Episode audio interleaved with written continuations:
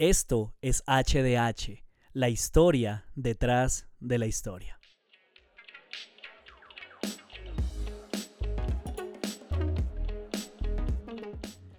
Bien, bienvenidos de nuevo a este espacio HDH. Feliz año 2021 para todos aquellos que de pronto no tenía la posibilidad de saludar. Gracias por estar de vuelta, de verdad que me siento muy contento eh, con una perspectiva más fresca, con muchas ganas de seguir compartiendo pues, todo lo que yo he venido aprendiendo.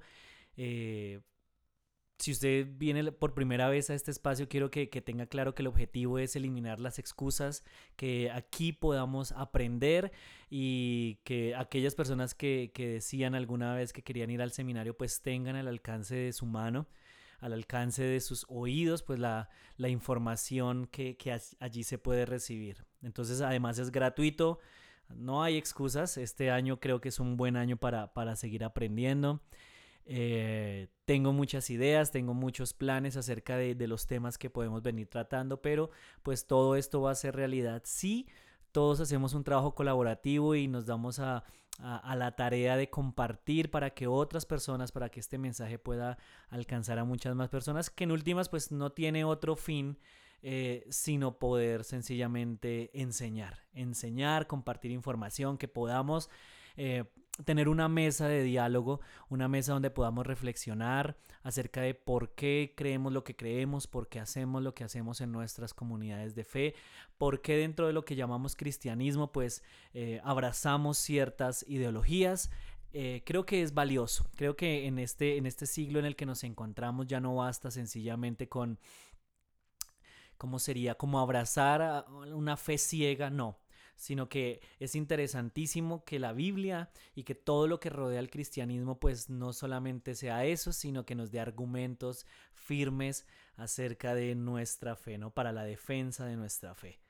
Eh, el año pasado terminamos hablando acerca de, la historia del pueblo de Israel y pues no podía ser de otra manera que, que hoy empezáramos con otra cosa, sino que continuáramos hablando acerca de lo mismo. La idea es que podamos llegar hasta, hasta el tiempo de Jesús para que entendamos este contexto histórico, social, cultural que rodea toda esta situación y creo que nos va a dar una luz muy grande acerca de cómo leemos pues las escrituras.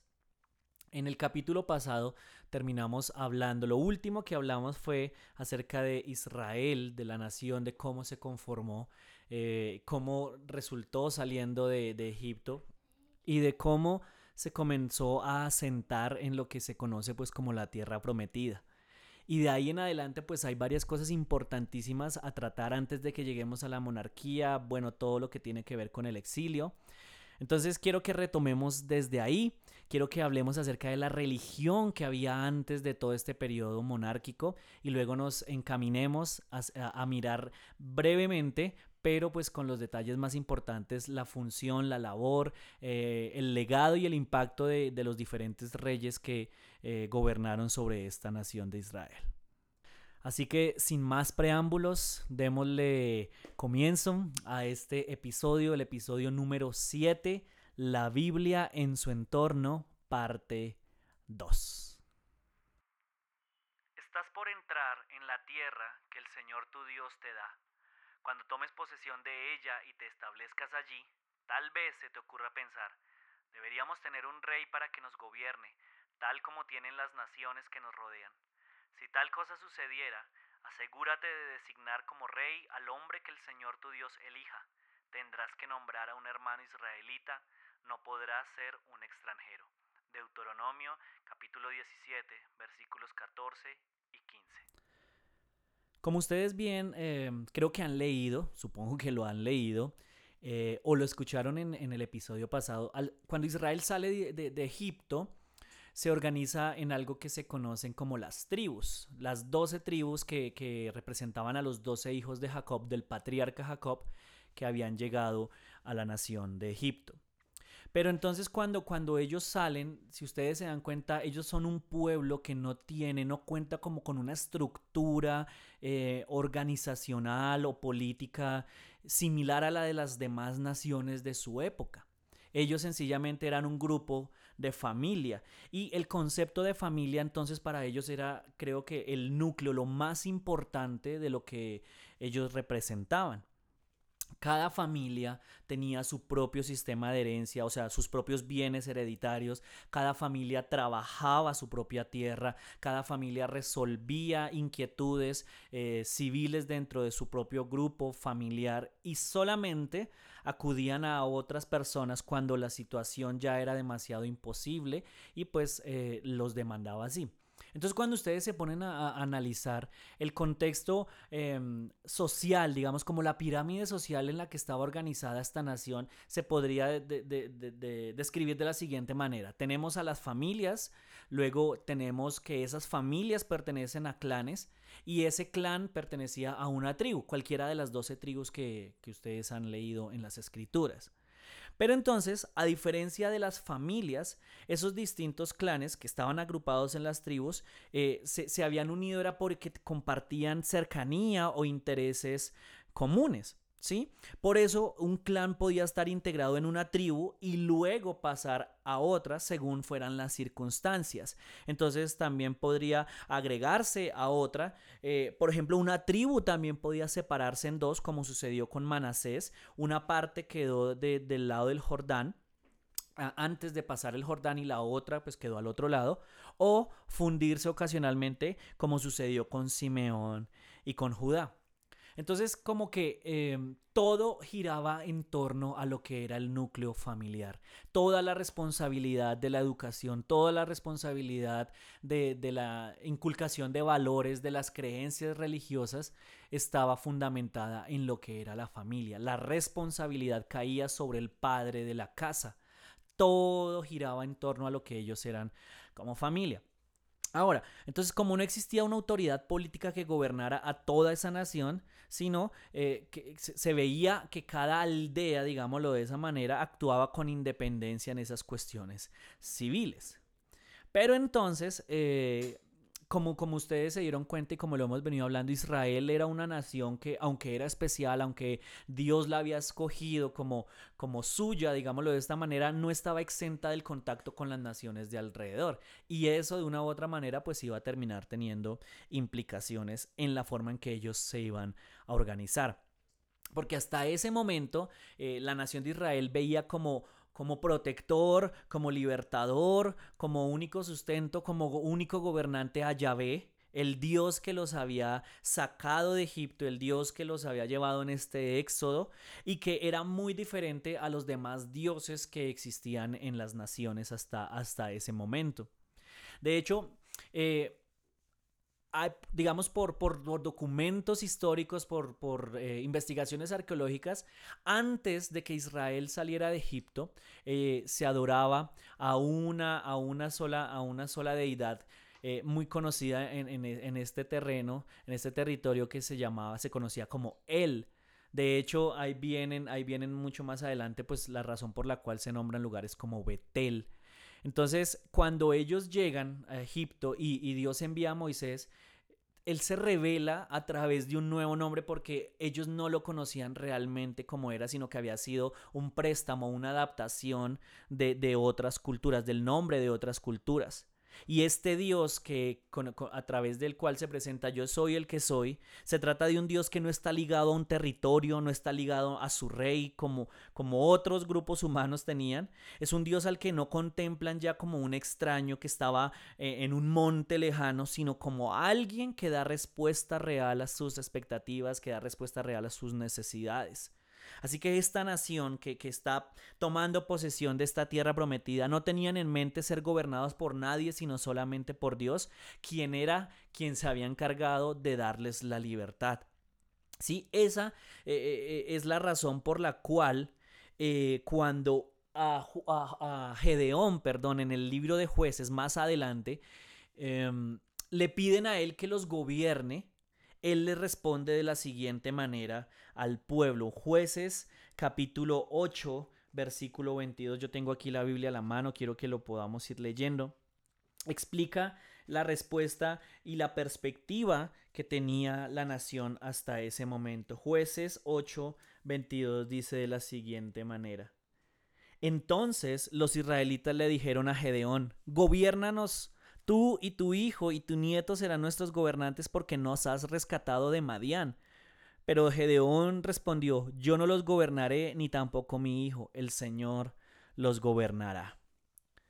Pero entonces, obviamente, y, y en, ese, en el libro de jueces lo vamos a ir viendo, la falta de una figura de gobierno dejaba a cada tribu a su suerte cuando clanes vecinos enemigos querían apoderarse pues de sus tierras, querían apoderarse de, sus mujeres. Cuando venían a atacarlos les tocaba digamos luchar independientemente porque no estaban bajo el cuidado de nadie y eso es eh, dentro del contexto de lo que estábamos hablando acerca de, de, de Gedeón es lo que sucede precisamente. En el capítulo 6 del versículo 2 al versículo 5 dice esto. Los madianitas eran tan crueles los israelitas hicieron escondites en los montes, en las cuevas y en lugares fortificados. Cada vez que los israelitas sembraban sus cultivos, venían saqueadores de Madián, de Amalek y del pueblo del oriente y atacaban a Israel. Acampaban en territorio israelita y destruían las cosechas hasta la región de Gaza. Se llevaban todas las ovejas, las cabras, el ganado y los burros y dejaban a los israelitas sin qué comer. Estas multitudes enemigas que venían con sus animales y sus carpas, eran como una plaga de langostas, llegaban en numerosas manadas de camellos, imposibles de contar, y no se iban hasta que la tierra quedaba desolada.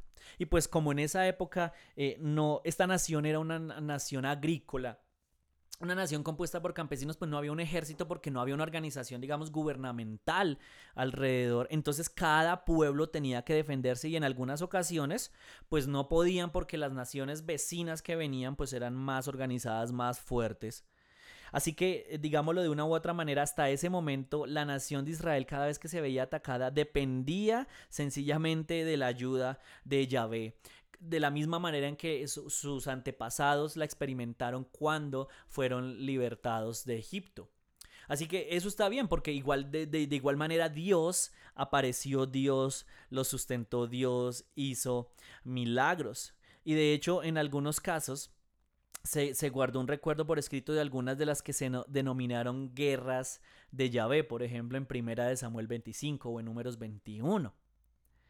Así que el pueblo, en cuanto a la, en cuanto a la cuestión em, política, veían solamente a Dios como su rey. Y cuando habían conflictos, cada uno era como sálvese quien pueda. Y si pueden hacer alianzas entre las tribus o entre los clanes, pues ahí eh, es la única forma de que puedan trabajar. Ahora, con respecto al culto, con respecto a la religión, es muy interesante que en la adoración a Yahvé nunca se vio la necesidad de construir un templo. Muy diferente, ¿no? A, lo que nosotros estamos viendo hoy en nuestra cultura cristiana y de pronto hay algún paréntesis. Eh, toda esta situación de la pandemia ha costado muchísimo a muchos eh, creyentes precisamente porque sienten que al perder la posibilidad de ir a un templo perdieron la posibilidad de conectarse con Dios.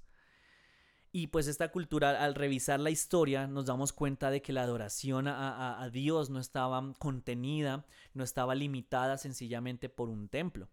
Pero aquí hay algo que es importante. Como yo les decía, Israel no fue una nación aislada, sino que estuvo en contacto con otras naciones de las cuales aprendió muchísimas cosas, incluidos elementos religiosos, incluidos elementos cúlticos.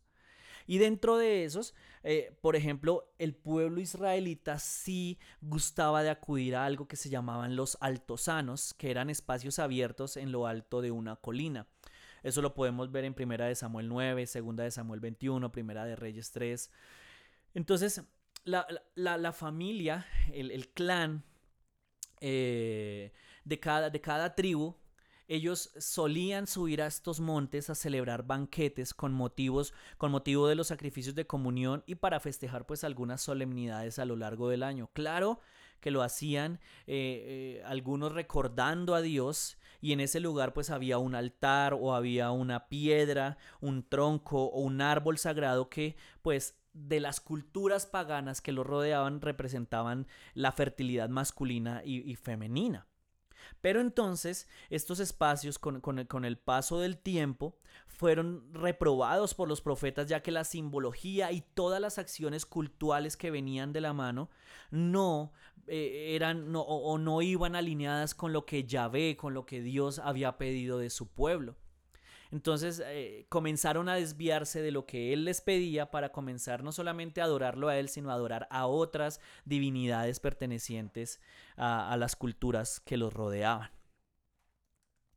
Esto muestra con claridad que aunque Israel había sido libertada por Yahvé, consideraba a Yahvé como su gobernante, no tenían una revelación plena realmente de quién era él, sino que todavía era muy eh, borroso el conocimiento ah, y, por eso pues se relacionaban, digamos, estaban abiertos a escuchar de tantas, de tantas naciones acerca de sus divinidades, acerca de la forma en que adoraban a otros dioses y pues en algunos casos, como lo vemos acá, sencillamente ellos pretendían traer lo que habían aprendido, lo que seguían recibiendo e inculcarlo eh, y acomodarlo en este nuevo, en este nuevo culto, en este, en este nuevo sistema de adoración a Dios, pero pues obviamente con el paso del tiempo se van a dar cuenta que Dios, el Dios que los libertó a ellos de Egipto, no era similar en nada a lo que los otros dioses eh, se parecían. Así que con el paso del tiempo y poco a poco se fueron formando unidades sociales y políticas de mediana extensión en todas las naciones que los rodeaban y pues obviamente Israel no iba a ser ajena a esta situación. Yéndonos hacia el contexto histórico del siglo IX, aún todavía no había un gobierno centralizado y las tribus se agrupaban ocasionalmente cuando era necesario hacer frente de modo conjunto a los problemas comunes. Sí, eso, es lo, que les, lo que les venía mencionando. Y es, eh, esto lo podemos ver, por ejemplo, en la historia de Débora en el capítulo 5 de Jueces donde pues se reúne, digamos, como tal la nación de Israel y pues pelean porque eh, el rey Azor del de, otra nación ha venido a tratar de atacarlos, entonces se reúnen las, las, tribus para pues vencer a este enemigo que, tenían en común. Entonces, eh, ahí en el capítulo 5, por ejemplo, dice que, que, todos comenzaron a llegar, venían desde sus aldeas y llegaron a donde estaban las ciudades fortificadas para hacerle frente al enemigo. Ahora, lo que, lo que sucedió en esa batalla es bien representativo de lo que sucedía también con las poblaciones agrícolas de la región y las tribus en las que se agrupaban. Cada una vivía en su territorio totalmente aislados, digámoslo de esa manera, y ocasionalmente se unían, sencillamente como les decía, para afrontar un problema que tenían en común. Entonces, Luego de, de, digamos, en, bueno, todo lo que se llevó a cabo en este periodo de los jueces, de lo que conocemos como los jueces, era eso, era la búsqueda de que Em, la nación se sentía sin un liderazgo, Dios levantaba a una persona que los liderara, los ayudara como eh, jefe militar, como jefe de gobierno, como, como jefe de cuestiones civiles. La, digamos, la nación como que volvía a encaminarse, pero la, desobediencia los volvía a llevar hacia lo mismo, venían las naciones eh, vecinas a atacarlos y volvía y era como un ciclo que se repetía y se repetía y se repetía. Pero entonces llegó un punto en el que, eh, aunque Dios, aunque sabemos, porque la Biblia lo, expresa con claridad, que Dios quería ser el rey de esta nación, eh, impidiendo que así se parecieran a otros pueblos, la influencia de las ciudades vecinas se hizo sentir y le pidieron, le reclamaron a Dios un gobernante. y de, hecho la descripción que le hacen a Dios es queremos tener un gobernante como lo tienen las otras naciones. Y si usted le prestó atención a la lectura de Deuteronomio, ahí decía, Dios se había anticipado a lo que iba a suceder y les dijo, bueno, entonces cada, cuando, cuando se les ocurra eso, por lo menos la decisión de escoger esa persona va a recaer sobre mí. Y entonces ahí empezamos en el periodo eh, monárquico. Para esa época, el profeta que estaba liderando a la nación se llamaba eh, Samuel. Y Dios lo, llama a él para que se escoja como rey, como primer rey de la nación de Israel, a Saúl. ¿Sí? En las tradiciones bíblicas, por ejemplo, sobre Saúl, eh, hay detalles que encajan bastante bien con esos datos arqueológicos y con el contexto social de esa época que hemos venido hablando. Por ejemplo, el territorio situado entre Siquem y Jerusalén, que es donde parece que fraguaron los primeros intentos de, instauración de una monarquía, es el que la Biblia le asigna a las tribus de Efraín y Benjamín. Y pues como ustedes saben, eh, o bueno, si no sabían, les cuento, Saúl provenía de la tribu de Benjamín. Entonces eh, era lógico, era eh, como que tenía un sentido que, Saúl precisamente fuera quien liderara esa, esa transición del antiguo sistema en el que, las, eh, que solamente las tribus unían de cuando en cuando ante urgencias concretas, ahora a una organización estatal mucho más estable. Y cuando usted lee los capítulos de, la Biblia que hablan acerca de Saúl, se va a dar cuenta, por ejemplo, de los siguientes detalles. Eh, los lugares que él más digamos, eh, visita o en los que más eh, se ve presente son Silo, Betel, Gilgal, Micmas, Mispa y todos esos están en esa franja de terreno que hemos venido hablando. Ahora, según se desprende de los textos bíblicos y, lo atestigua la, la, arqueología, la ciudad más importante debería haber sido Gibea, que se encontraba en la, en la tribu de Benjamín, el territorio de Benjamín. En ella Saúl tenía una casa, había una guarnición del ejército bajo el, mando de, de Jonatán, uno de sus hijos, ¿sí? Pero entonces no se ve como tal una corte súper, súper desarrollada. Eh, sí se ve ya, digamos, una fuerza militar, pero era una fuerza militar modesta que, estaba liderada por el propio Saúl. Saúl tenía un cuartel general en Micmas que estaba en la tribu, en lo que se conoce como el territorio de Efraín, de la tribu de Efraín.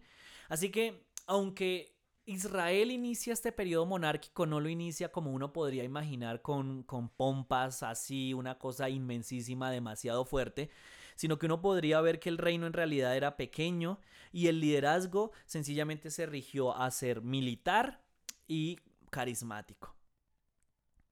Ahora, en cuanto a las acciones, ya para ir terminando este episodio, en cuanto a las acciones, digamos, la, la influencia de Saúl en la historia de Israel eh, se puede ver que él colaboró con las tribus del sur para controlar a los amalecitas que, venían a atacarlos. Intentó ayudar a los vecinos que tenía inmediatamente al norte, o sea, en la tribu de Manasés, a cortar la, penetración de los filisteos hasta Bet-Seán, pero fue derrotado y murió en Gilboa.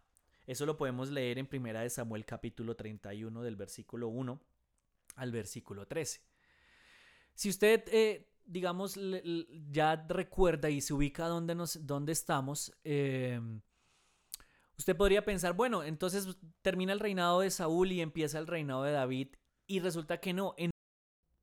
antes de que David eh, se posesione como rey, se convierta, digamos, en el líder de toda la nación de Israel, el detalle que, que no podemos pasar por alto es que Isbaal, un hijo de Saúl, pues por linaje era la persona que tenía que tomar el trono. Y de pronto, cuando usted lee ese nombre, pues de pronto usted no lo, no lo ve, pero, pero hay un detalle importante y es que el nombre de él tiene eh, eh, dentro de su, de su contenido, hace una referencia al dios Baal, un dios pagano.